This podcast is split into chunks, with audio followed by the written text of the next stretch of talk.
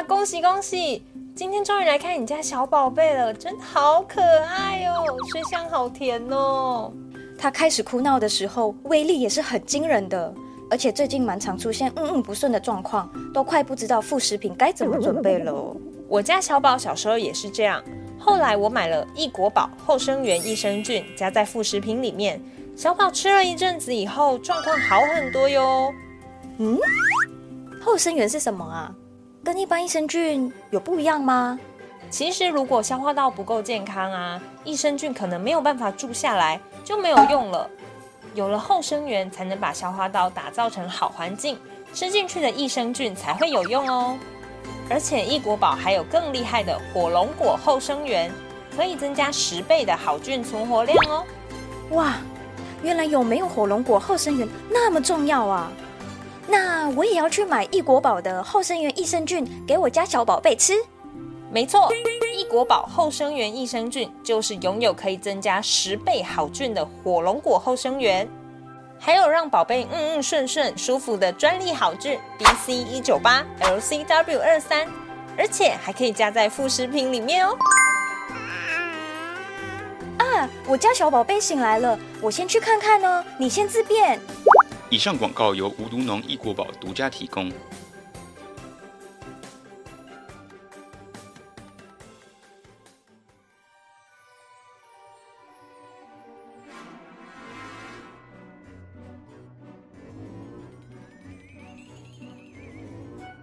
欢迎来到 Keynet 的 Podcast，今天要跟各位观众聊聊的是，都几点了？数羊数到上万只，我还是睡不着啊！有时候啊，身体明明已经超级累，躺在床上就还是一点睡意都没有。但一路到隔天，发现完蛋了，上班直接都没有精神了，很想睡，而且工作效率是直接下滑的。每次到这种失眠的时期，真的都超级不好受的，都要到某个时候，突然不知道为何又慢慢调整回来。但不得不说啊，随着年纪越大，失眠熬夜完全也不像以前那样，可以想熬几天就熬几天。现在是熬一天呐，三天都补不回来那种啊。这集那我们就邀请到我们的营养师 Grace 来跟我们一起聊聊这个失眠的痛苦啊。我们欢迎 Grace，Hello，Hello，Hello，大家好，我是营养师 Grace。其实我觉得失眠这个问题应该算是蛮蛮常见的，而且是落在任何一个年纪。哎，有到任何年纪吗？国小应该不会有失眠的问题。会，国小也会吗？有，我有听过，因为我现在是在门市服务客人，然后就是有客人说他国小的，就是小孩好像就是晚上会睡不太着。哦，真的吗？是因为小时候就要开始念书之类的吗？我觉得应该是课业压力比较大。哦，真的哦，哇，现在小朋友要到这么辛苦了吗？哦。那到底为什么我们会失眠啊？就是说有没有可能是因为没关灯？像我自己睡不着，我有非常的畏光的这种症状，我只要有一点点光，我就会马上醒来。所以我在睡觉前是一定窗帘啊全部都关到最密，这样我才可以确保我隔天早上才真的睡得好好的。我也是这种人哎，我就是需要关灯再睡觉。但是呢，其实失眠的原因啊有很多，比如说现在就是刚刚有提到，可能就是一些压力。因为现在的人多少都会有一点点压力，不管是在生活上、感情上，或者在职场上，对这些感受其实都会影响到我们的睡眠品质。因为你可能会因为焦虑啊，或是你很担心，然后你就会睡不着。然后再来，现在都有个通病，你知道是什么吗？是什么？滑手机。哦，这个应该是每一个人吧？不要说每一个，我自己就是一个睡觉一定会滑手机的人啊。对，你不滑，你就觉得好像很对不起自己。没错，好像忘记做什么事了，就像是哎，欸，对啊，因为一定会有一个周期啊，就是我要顺便去按我的手机闹钟啊，那我当然就顺便的滑一下脸书，滑一下 IG，滑一下 TikTok，这样蛮正常的。对对对，我觉得很正常，因为我本人也会滑手机，但。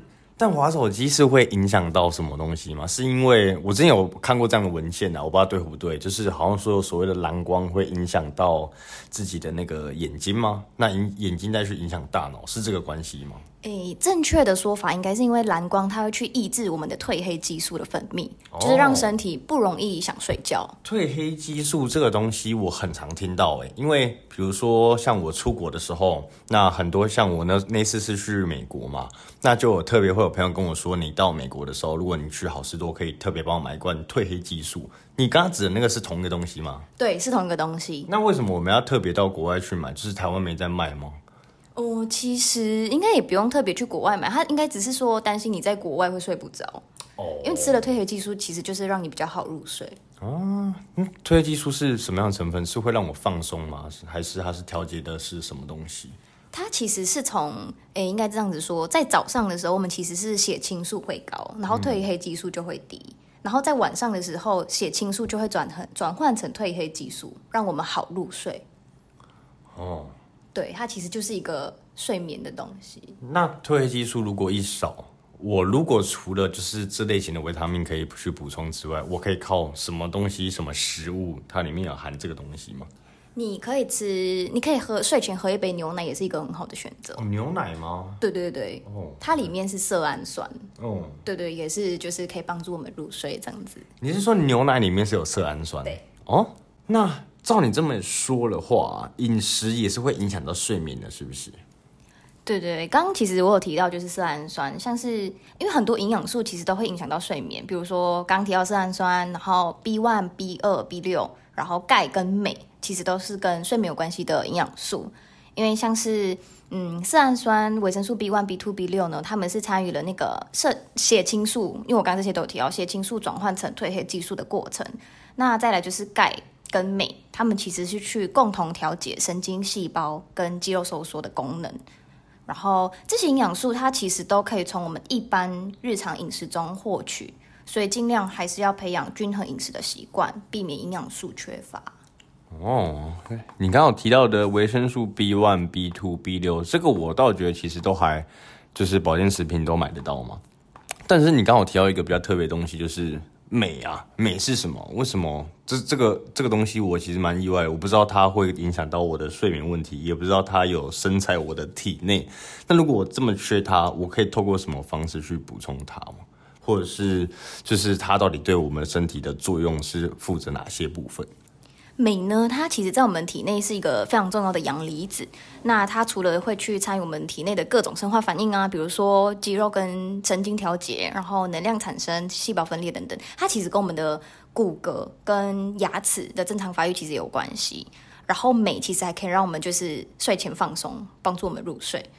那其实现在很多慢性病，然后有研究说，其实他们都是跟镁不够有关系。比如说现在就是糖尿病，然后心血管疾病、骨质疏松等等，或是一些情绪方面的障碍，比如说很容易生气，然后忧郁啊，或是焦虑，其实都跟呃那个镁不够有关系。所以当我们的镁是够的时候呢，它就可以去调节我们骨骼中的钙质释放啊，然后避免骨质疏松或是血管钙化这些问题。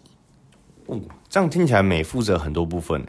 那是有这类型的保健食品呢？我是指有那种卖一罐一罐的吗？一罐一罐有有有，现在其实都是钙镁，就是会对。现在市面上其实很多，对对对对嗯，那我要怎么判断自己是缺镁的？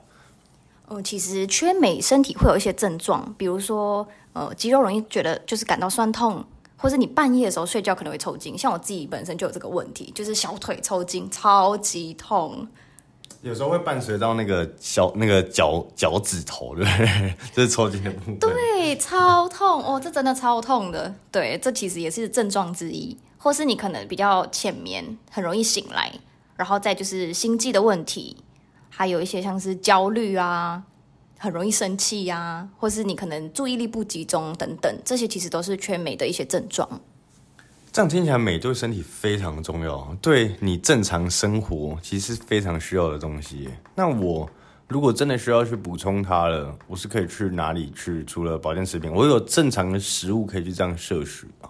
哦，有诶有诶，其实像是呃，建议可以吃像全谷杂粮类，比如说糙米、燕麦、小麦胚芽这种，然后再来就是深绿色蔬菜。像菠菜呀、芥菜等等，然后坚果其实也富含镁，比如说芝麻、南瓜子、奇亚籽、腰果、杏仁这些其实都可以吃。然后再来水果的话，像是香蕉，其实它也富含就是很多的镁，对吧、主要是选择深绿色的蔬菜，因为其实你知道镁，嗯，叶绿素的组成成分的成分之一就是镁，所以只要就是去选择蔬菜，就是深绿色蔬菜的话，就会有摄取到足够的镁，这样子。基本上只要均衡饮食，其实我们不太会有缺镁的问题。然后男生建议是每天三百八十毫克，然后女生的话是三百二十毫克，这是针对十九到五十岁以上的成人建议镁的摄取量。哦，原来如此。除了饮食上的调整之外，那我可以在生活上怎么去调整吗？我指的是，也许我可以透过一些什么样的，可能睡觉前的一个什么小撇步啊之类的，有吗？这类型的东西。嗯，其实比较重要就是刚刚有提到说，我们要建立一个好的睡眠习惯，就是睡前尽量减少划手机的次数吧，就尽量可能睡前半小时你就不要划，就是可能放下手机，然后放放空，思考一下人生也可以。哦，这样反而会更胡思乱想吧？会吧？其实，因为现在就是讯息量有点太多，你你只要打开手机，你可能突然看到，或是可能有些人在追剧，有没有？就是哦整个会太。嗯，对，整个太兴奋，或是太难过，因为太入戏。像我最近在追那个《二中之二》，你有看吗？超好看，没有我现在已经追到不行了。就是每天就是，就像我刚刚说的，我要准备去按闹钟的时候，我觉得不小心哎滑到其他的视频频道去了，然后就一直看下去了。所以这绝对是一个绝对是一个坏习惯。对对对，其实睡前建议还是不要划手机，因为真的会太影响到我们的心情了。对，我们就是可以，就是还是建议放空。OK，但我自己的小撇步就是，我一定会有一个保持运动的习惯，然后一个礼拜至少有一个三天至四天有让我去做一个慢跑之类的有氧运动，那我会真的确切觉得那个那一整个礼拜会比较好睡。哎呦，不错哎！你这样一天大概运动多久？我固定都会在慢跑机上面，就是调速度大概十一或十嘛，然后就固定在上面一个小时不下来，然后就这样。但我觉得这一招蛮有用，而且这一招我觉得如果你是有在减肥的朋友，它其实是一个非常强烈的有氧，只是到这个速度又维持这么长时间，其实非常是非常。所以我只要有长期在认真做这个运动的话，我这段时间就会变得非常瘦，就是会看起来就特真特别的特别的精实。但如果我懒惰，就是会直接再胖回来。